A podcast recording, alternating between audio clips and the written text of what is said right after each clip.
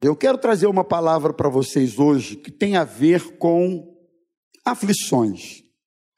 Isso, aflições. Talvez a questão maior, quando o assunto é aflições, não seja necessariamente a aflição em si.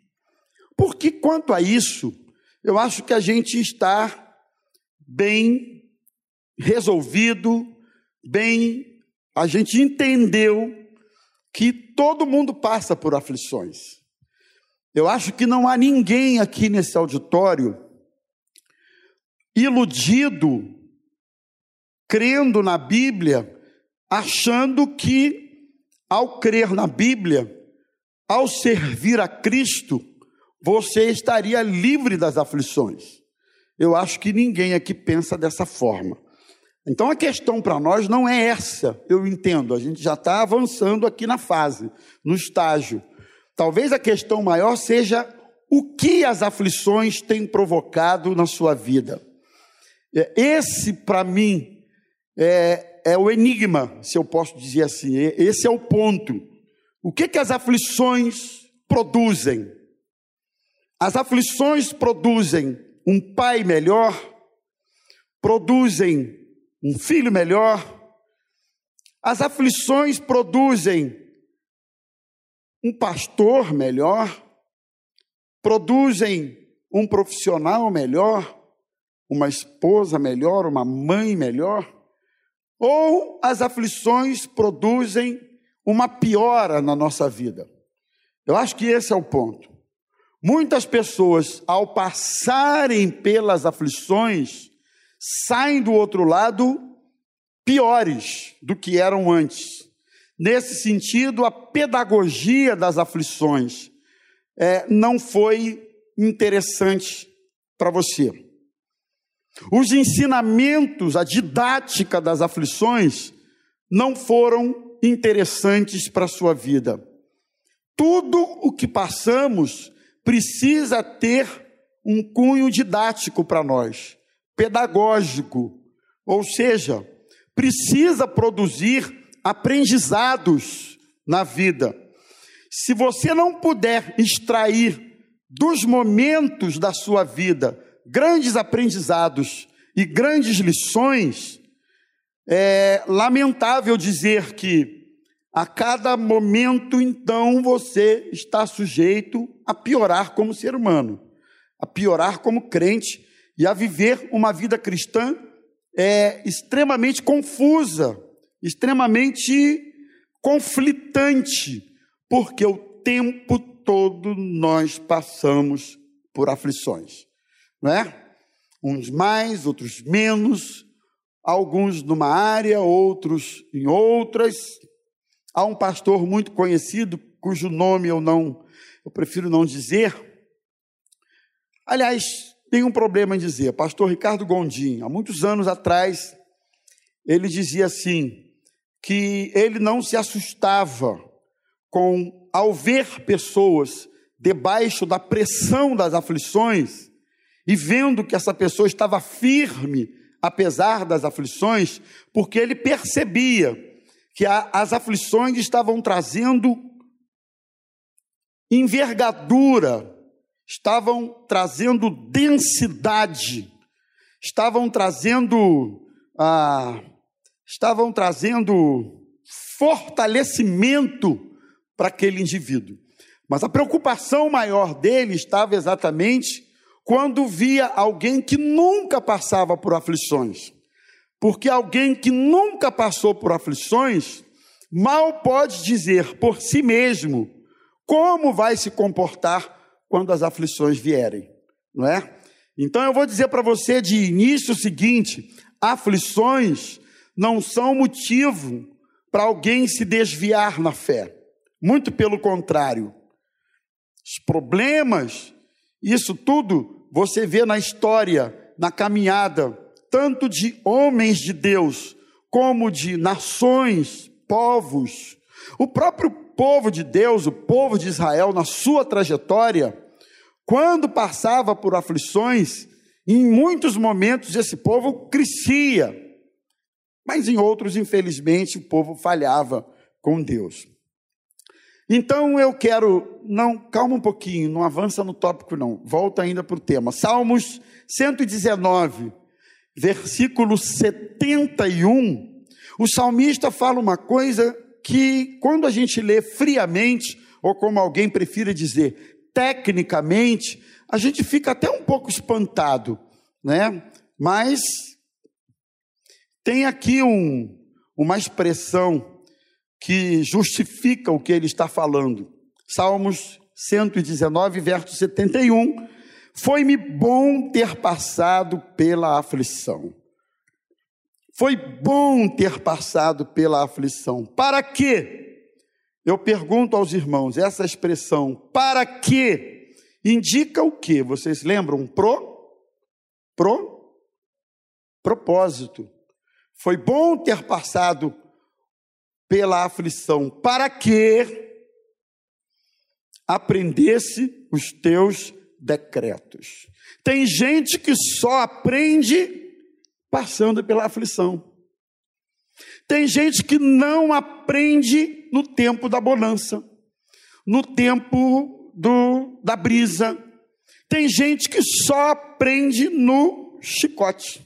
Foi bom ter passado por aflição para que eu pudesse aprender para que eu pudesse entender. Então a aflição foi pedagógica para o salmista. Aí você avança na epístola de Tiago, capítulo 1, versos 2 e 3. Tiago diz assim: Meus irmãos, tende por motivo de toda a alegria o passardes por várias provações. Olha aqui, tende por motivo de murmuração de tristeza, de questionamentos. Não. Ele disse assim: tende por motivo de toda a alegria quando vocês passarem não por uma, mas por várias aflições, sabendo que a aprovação da vossa fé, uma vez confirmada, produz perseverança. Quando a fé é aprovada e é aprovada, isso vai produzir efeitos, é a pedagogia. Qual é o efeito que Tiago está ressaltando aqui? Perseverança. Ninguém persevera se não for através da provação ou da aflição, não é? Verso 4: Ora, a perseverança deve ter ação completa, para que sejais perfeitos e íntegros, em nada deficientes. Então, a aprovação lapida a gente. A aprovação molda a gente. Antes de eu entrar nos tópicos que eu separei para os irmãos, são quatro ou cinco, vamos orar, pedir a Deus que fale conosco nesta noite. Baixa a sua cabeça. Senhor, fala conosco nesta noite. Nós vamos tratar de um assunto que certamente todos já viveram, se não estão vivendo, ou certamente viverão, que é o assunto aflições, provações. Ajuda-nos, Senhor, para que quando for o caso e quando estivermos passando por provações ou aflições, nós sejamos aprovados, nós sejamos ensinados e que a didática da aprovação possa produzir em nós homens e mulheres me melhores. Para a glória do teu nome, nós oramos em nome de Jesus. Amém e amém. Diante das aflições, nós podemos seguir dois caminhos: o caminho da murmuração, o caminho do questionamento, o caminho das indagações, das perguntas sem fim, que na maioria das vezes não tem resposta, pelo menos naquele dia, naquele momento, naquele estágio, naquela fase. Então você tem esse caminho, que é o caminho do porquê Deus, ou para que Deus, ou por que eu Deus, você tem essa opção. Você tem a opção de achar que nos tempos anteriores da sua vida é, era bem melhor, você vivia melhor, e o povo de Israel fez isso, repito, eles chegou, chegaram, chegou um ponto que eles reclamaram, dizendo: Mas lá no Egito a gente tinha comida, cebola, é, repolho, a gente tinha sepulcro para os nossos mortos, lá no Egito era melhor. Aquele povo mal poderia, mal poderia imaginar a enormidade do que Deus estava fazendo com eles, libertando-os da escravidão do Egito. Então, muitas pessoas nas aflições comparam com os tempos passados, em que na concepção delas era, era, era bem melhor, né? mesmo quando não tinha Deus. Né? Quantas pessoas eu já vi dizendo, quando eu não era crente, eu tinha mais dinheiro, eu tinha melhor condição financeira, quando eu não era crente, a minha vida era melhor nisso, naquilo ou naquilo outro. Mas ao me converter e passar a ser fiel a Deus, a minha vida complicou aqui, ali, ali. E aí essas comparações parece que não saem do coração da pessoa. Então é um caminho, o caminho das comparações, o caminho das murmurações, o caminho do que, dos questionamentos e o caminho dos porquês. Essa é uma opção. Mas há uma outra opção que é a seguinte: a percepção de que a aflição pode e vai ter um fim proveitoso na sua vida. Nesse sentido, eu prefiro ficar com essa alternativa. Você está comigo? Né? Eu preciso crer que a aflição, que a provação vai ter um fim proveitoso na minha vida. Que tipo de proveito eu ainda não sei. Quando será? Eu ainda não sei. Mas a vida de fé, a caminhada com Cristo, é uma caminhada assim. Deus não adianta o futuro para você. Deus não adianta o que vai acontecer para você. E é até bom que não mesmo. Porque imagina se ele adiantasse algumas coisas, eu acho que alguns iam ao desespero, iam se precipitar, iam se antecipar ao que eventualmente de ruim poderia acontecer, ou de bom, não importa, mas Deus não antecipa. Deus é aquele que caminha conosco num tempo chamado hoje, agora. Eu costumo enfatizar bem é, a expressão deste tempo que se chama presente. Esse tempo que se chama presente, que é o tempo hoje, é uma dádiva do Criador para você, é uma bênção do Criador para você. Esse tempo que se chama hoje, não está faltando provisão, não está faltando graça, não está faltando, não está faltando consolo do Espírito Santo, não está faltando essas coisas que só quem crê em Cristo na aflição consegue ter. E eu creio que não está faltando. Para aqueles que estão no tempo da aflição ou da provação, eles estão experimentando o que Paulo experimentou, depois de ser profundamente incomodado por algo que a Bíblia não define o que era, que a gente chama de espinho na carne. Paulo orou três vezes e ao final desta oração, Deus respondeu para ele: A minha graça te basta, porque o meu poder se aperfeiçoa exatamente na fraqueza. Então, se você está se sentindo fraco, frágil, neste tempo de provação, entenda que é neste tempo que o poder de Deus vai se aperfeiçoar na sua vida.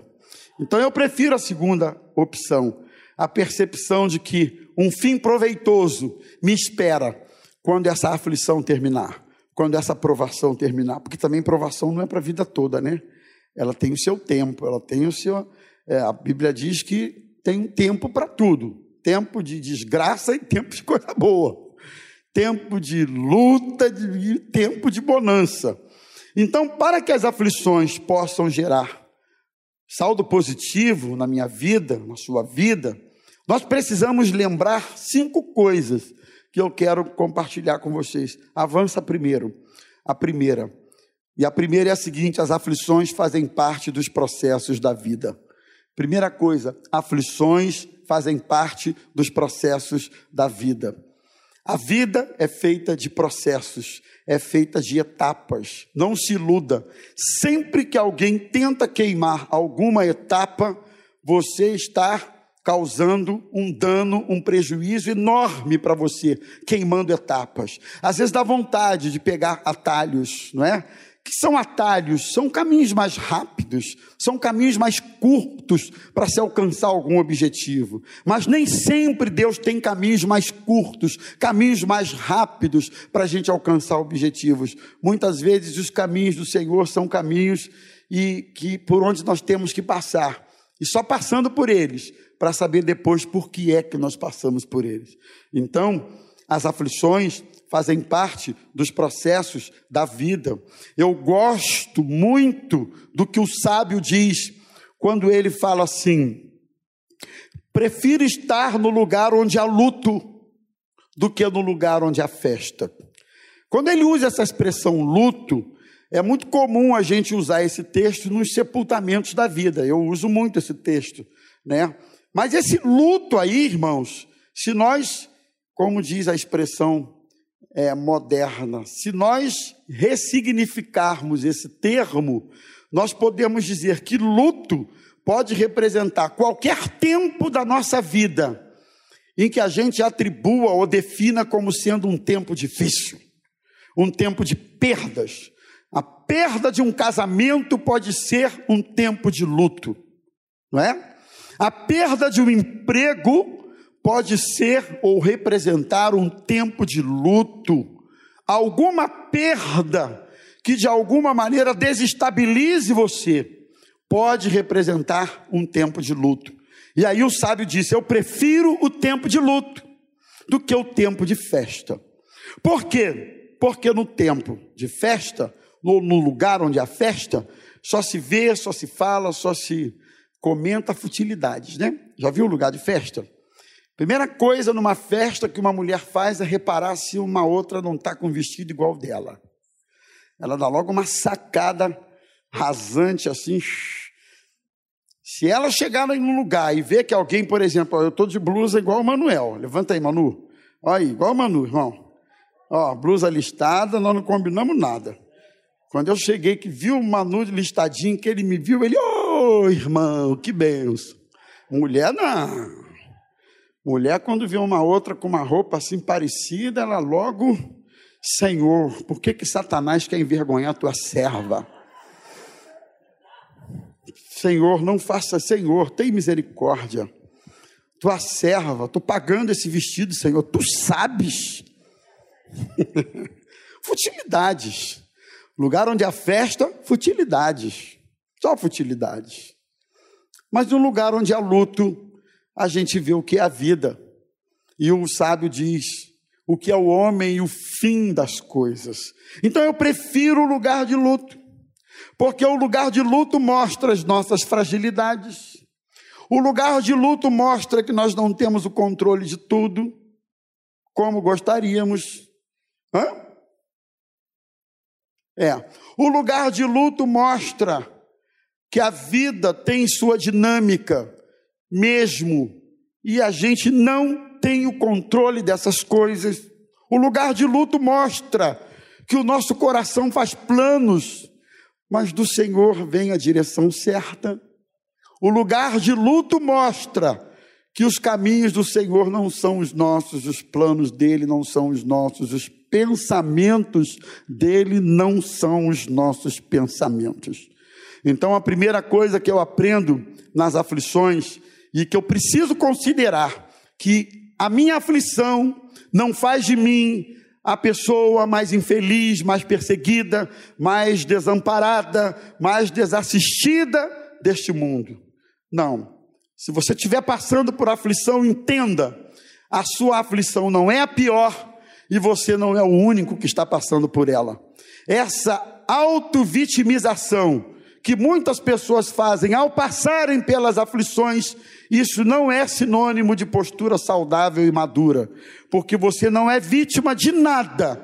Há um Deus que está sustentando você. E você precisa saber que todos passam por aflições. Então eu não sou o único, não sou o primeiro nem o último, e nem sou o mais atribulado dos atribulados por estar passando por essa aflição. Pare de lamber as suas feridas. Levante a sua cabeça, porque Deus tem propósitos no que você está passando. Segundo lugar, se eu quero que as aflições produzam saldo positivo, eu preciso entender que as aflições devem trazer à memória as intervenções e as superações que eu passei em outros tempos. Significa dizer que, meus irmãos, avança aí para o próximo ponto, que de alguma maneira não é a primeira aflição que você está passando, e nem será a última, repito. Quando eu passo por uma aflição, eu preciso me lembrar lá atrás, quando eu passei por aquela outra, quando eu passei por aquele por aquele estreito, como diz o outro, quando eu passei por aquele sufoco que eu achei que ia morrer, que eu achei que eu não ia superar, que eu achei que eu não ia conseguir seguir em frente, que eu achei que eu não ia suportar. No entanto, eu não sei nem explicar como, mas eu não só suportei, como eu estou aqui hoje, vivinho da Silva, firme na presença de Deus. Sabe por quê? Porque Deus sustentou você.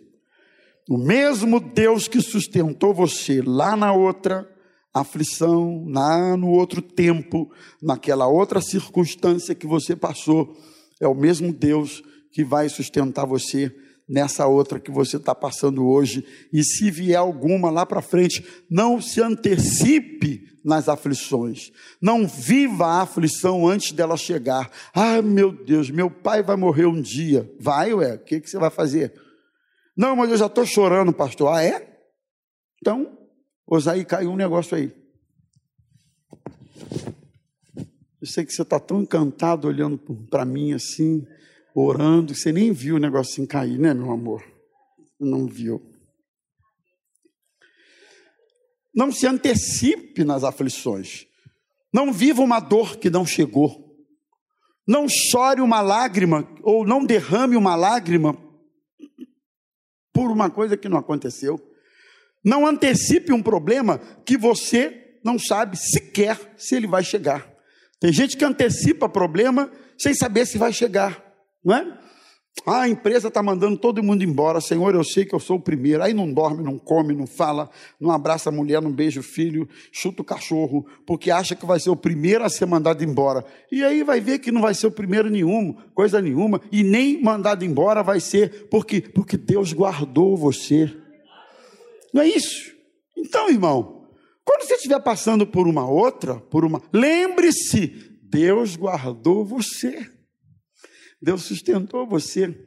Que as lembranças das superações passadas possam fortalecer você para uma nova eventual luta que possa surgir na sua vida e que você, porque sobreviveu à anterior, você pode se lembrar e dizer: Deus é fiel. Lamentações, capítulo 3, profeta Jeremias fala isso: trago na memória o que me pode dar esperança. As misericórdias do Senhor não têm fim. Bom é o Senhor para os que aguardam a salvação nele em silêncio. Bom é aguardar a salvação. Ele vai injetando na alma, ele vai se lembrando da promessa, porque ele sabia que o cativeiro chegara, mas ele também sabia que havia uma palavra da parte de Deus que o cativeiro teria o seu tempo, mas que o tempo do cativeiro também acabaria. O tempo de, de escravidão, o tempo de humilhação, o tempo de tudo aquilo que o povo viveu teria um fim. Então ele, ele, ele, ele invoca as memórias disso e ele se lembra da fidelidade de Deus. Mesmo Deus que é fiel, Manu, e que sustentou a gente até aqui, que sustentou essa igreja até aqui Irmãos, quando fechou a igreja, né? Lá em março do ano passado, vai fazer um ano daqui a pouquinho, terceiro domingo de março, por aí, eu me lembro que domingo de manhã eu botei uma mesinha, uma cadeira no estacionamento da igreja, domingo de manhã, e foi uma sensação tão única e tão esquisita e tão angustiante quando eu vi aquela igreja vazia no Meier, né? A gente estava lá e não via o povo, não via os irmãos, não via ninguém. Rua deserta, a gente ficou pensando como vai ser, meu Deus, o que vai ser da igreja, né? Quem nunca, quem não pensou isso? A pastora Claudete conta isso, que ela ficou aflita, pensando: meu Deus, o que vai ser da Maranata? O que vai ser da igreja? Como vai ser? Meu Deus, não, não sabia nem o que fazer. Ah, faz a reunião no Zoom. Eu não sabia nem o que era Zoom. E tive, todos nós, né? Tivemos que saber, descobrir o que era isso, para poder comunicar com as pessoas. E o tempo foi passando, e Deus foi cuidando da igreja, e Deus foi cuidando dos crentes, e Deus foi cuidando de cada um, e Deus foi cuidando da, dessa instituição, Deus foi cuidando, Deus foi, foi guardando, Deus foi abençoando, e hoje nós podemos dizer: Ebenezer, até aqui o Senhor nos ajudou, não é? E Ele não só cuidou da Maranata, cuidou de você. Sinceramente, quantos poderiam se manifestar e dizer como Deus cuidou de mim nesse tempo. Levanta sua mão, você pode dizer isso? Como Deus cuidou da gente. Ainda que tenha havido uma perda aqui ou ali, tanto de família, perda mesmo, ou de emprego, ou de grana, mas Deus cuidou de você. E certamente, eu creio que para muitos, haverá de vir um tempo de restituição. Deus vai te abençoar. Deus vai prover, Deus vai suprir. Lembre-se, lembre-se como Deus tem sido fiel. As aflições ah, não podem, em terceiro lugar, nos deixar permanentemente no desânimo. Eu coloquei isso aqui. Pode avançar para mim. Eu não posso ficar no desânimo o tempo todo, permanecer nele o tempo todo. Eu não posso. Não. Sabe, irmãos, o desânimo é uma das coisas mais terríveis que podem acometer uma pessoa, o desânimo. Você sabe que o desanimado é pior do que o desesperado. Sabiam disso? Não. Sabe qual é a diferença do desanimado para o desesperado? Alguém sabe? Eu vou dizer. O desesperado é proativo. O desesperado é inconsequente nas suas ações. O desespero o impulsiona. O desespero empurra o sujeito a fazer alguma coisa, ainda que errado, ainda que totalmente. Mas ele, ele é proativo né? Já viu alguém se afogando assim e no desespero daquele momento assoviar, eu falar, ei, pss, alguém me ajuda. Uma pessoa se afogando se bate, grita. Uma pessoa se afogando é proativa. E o desanimado? O desanimado é o contrário. O desanimado é uma espécie de sequidão na alma. É uma espécie de atrofia da alma, das emoções que ele não consegue fazer outra coisa a não ser se recolher, a não ser entrar para o casulo, a não ser entrar para uma caverna existencial, e como eu falei de manhã a respeito de Elias, pedir a própria morte. O desanimado é alguém que não vê perspectiva, é alguém que não vê horizonte. O desanimado é alguém que não vê futuro, é alguém que não vê saída, é alguém que não vê coisa nenhuma, possibilidade alguma diante do menor problema o desanimado age dessa forma. Então nós podemos passar pelo desânimo momentaneamente, podemos. Eventualmente, é possível que a gente passe pelo desânimo, mas nós não podemos permanecer desanimados. Porque, ainda que desanimados, mas nós não estamos desamparados. Não estamos. Não permaneça no desânimo. E eu quero desafiar você nesta noite a romper com isso, com a ajuda e graça do Espírito Santo, e dizer: Senhor, eu vou me levantar, eu vou sacudir essa poeira, e eu vou continuar seguindo em frente, porque eu sei que a tristeza, o choro, a angústia pode até durar uma noite, mas a alegria vem ao amanhecer. Não permaneça no desânimo não é? Eu sempre digo que uma noite ela pode significar um tempo, uma época, um período da nossa vida. Não necessariamente uma noite, um turno, né? Que dura aí algumas horas.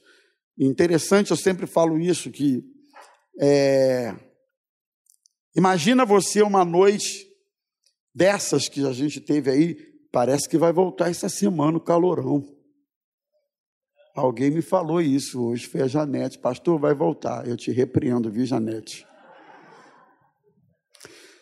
Vai voltar, pastor, calorão. Eu li não sei aonde.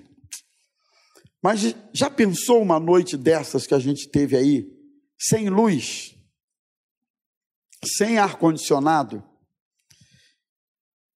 E para aqueles que moram num lugar assim, cheio de mosquito em volta, já pensou uma noite assim? Você rola de um lado, rola do outro, vai para o chuveiro, toma um banho, vem para a cama, deita todo molhado, e daqui a pouco o molhado se transforma em suor, e você levanta de novo, e a mosquiteira, a mosquitada zoando no teu ouvido, e pensa comigo como essa noite não é longa. Uma noite assim não é longa, a gente fica contando os minutos para o dia amanhecer, para a noite passar e parece que ela não passa nunca. E quando é uma noite dessa gostosa, uma noite dessa assim confortável, uma noite assim com a temperatura 19 graus, e você com um lençolzinho fino por cima, gostoso, dorme que é uma maravilha. Eu pergunto a você, qual é a noite que passa mais rápido na nossa percepção? A confortável ou a desconfortável? A que passa mais rápido é a confortável. A que demora mais é a desconfortável. Só que as duas tiveram o mesmo tempo, oito, nove horas, até o dia amanhecer, pouco menos, talvez por aí. Tiveram o mesmo tempo, a diferença foi a circunstância, não é isso? A circunstância que deu a impressão que uma noite foi mais longa e outra foi mais rápida mas eu gosto de lembrar que tanto para uma quanto para outra há uma coisa em comum: o dia vai amanhecer, o sol vai brilhar, o sol vai entrar no teu aposento, no teu quarto. Eu fiquei num lugar agora, antes de vir embora, que de manhãzinha o sol entrava assim, casa dentro, né? E entrava aquele sol gostoso da manhã. Que bênção, que maravilha Deixa eu te dizer uma coisa: não permaneça no desânimo, porque o sol vai brilhar, o dia vai amanhecer, a provisão de Deus vai chegar. Não deixe o diabo tirar proveito desse desânimo para julgar você para dentro da força, para dentro da para dentro da para dentro da crise existencial. Deus é fiel, ele está cuidando de você. Não permaneça no desânimo. Amém, meus irmãos? Será que dá para você virar para um lado e para o outro e dizer: Ó, oh, fica no desânimo, não, viu? Se puder falar para mim, não fica no desânimo, Adrianinha. Não fique no desânimo. Não fique no desânimo. Viu, Hélio? Não fique no desânimo. Juju, desânimo permanente, negativo. Uma outra coisa, se eu quero que a aprovação tenha saldo positivo, avança aí para mim, eu preciso fazer um autoexame. É, eu preciso falar isso para vocês. Versículo 67, lá no mesmo salmo que eu li, eu, deixa eu achar aqui rapidinho. Ele diz assim: Antes de ser afligido, eu andava errado mas agora eu guardo a tua palavra. Olha para mim, olha o que, que o salmista detecta na sua vida. Antes de ser afligido, eu estava no erro, estava errado. Então, para muitos, a aflição, ela não é necessariamente um processo de Deus, permissão, vontade perfeita ou coisa do tipo. Para muitos, a aflição é colheita daquilo que ele plantou. Então, está na hora de pararmos de jogar ou de entender a aflição só de uma forma quando na verdade está faltando um autoexame. Eu preciso perguntar para mim mesmo: a minha aflição é uma colheita? Se a minha aflição é uma colheita, eu preciso mudar a minha semente, porque se só vai colher aquilo que você semeia. E se você está semeando coisa ruim, semeando, como diz o ditado popular, né? Semeando vento, tu vai colher tempestade. Se você está semeando infidelidade, você vai colher infidelidade. Se você está semeando intolerância, você vai colher intolerância. Se você está semeando coisas ruins, você vai colher coisas ruins. Então eu preciso saber se a minha aflição é uma colheita. Se é uma colheita, eu preciso mudar a minha semente. Se é uma provação, então eu preciso persistir. Se a minha aflição, ao fazer o autoexame, eu percebo que, como o salmista falou aqui, eu estava errado, eu estava no pecado, então foi bom ser afligido, porque eu descobri a tua palavra.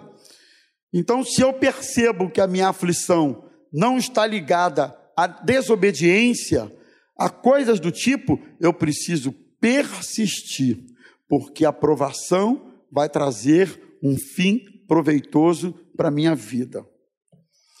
E em último lugar, meus irmãos, eu preciso ter a perspectiva na aflição que ela vai trazer um fim proveitoso. Eu vim citando isso ao longo da mensagem, mas é o último tópico que eu coloquei aqui para vocês. Ela vai trazer um fim proveitoso. A própria expressão, expressão para que, no verso 71, indica propósitos. Então, algumas aflições vêm para que possamos aprender a obedecer mais a Deus. Decida mudar naquilo em que falta obediência à palavra de Deus. Humildade. Deus resiste ao soberbo, mas dá graça ao humilde. Seja humilde. Na aflição, se submeta, se quebrante e confie nos propósitos de Deus. Ou eu confio nos propósitos de Deus, ou eu vou viver em conflitos o tempo inteiro na minha vida. Deus se move por propósitos. Deus não é um Deus aleatório nos seus feitos. Todos os feitos de Deus, no curso da Sua palavra que nós aprendemos, eles aconteceram sempre porque tinha algum propósito. Deus tem propósito na sua vida. Deus tem propósito na minha vida. Se é um tempo de perda, Deus tem propósito. Se é um tempo de aperto, Deus tem propósito. Se é um tempo de bonança, Deus tem propósito.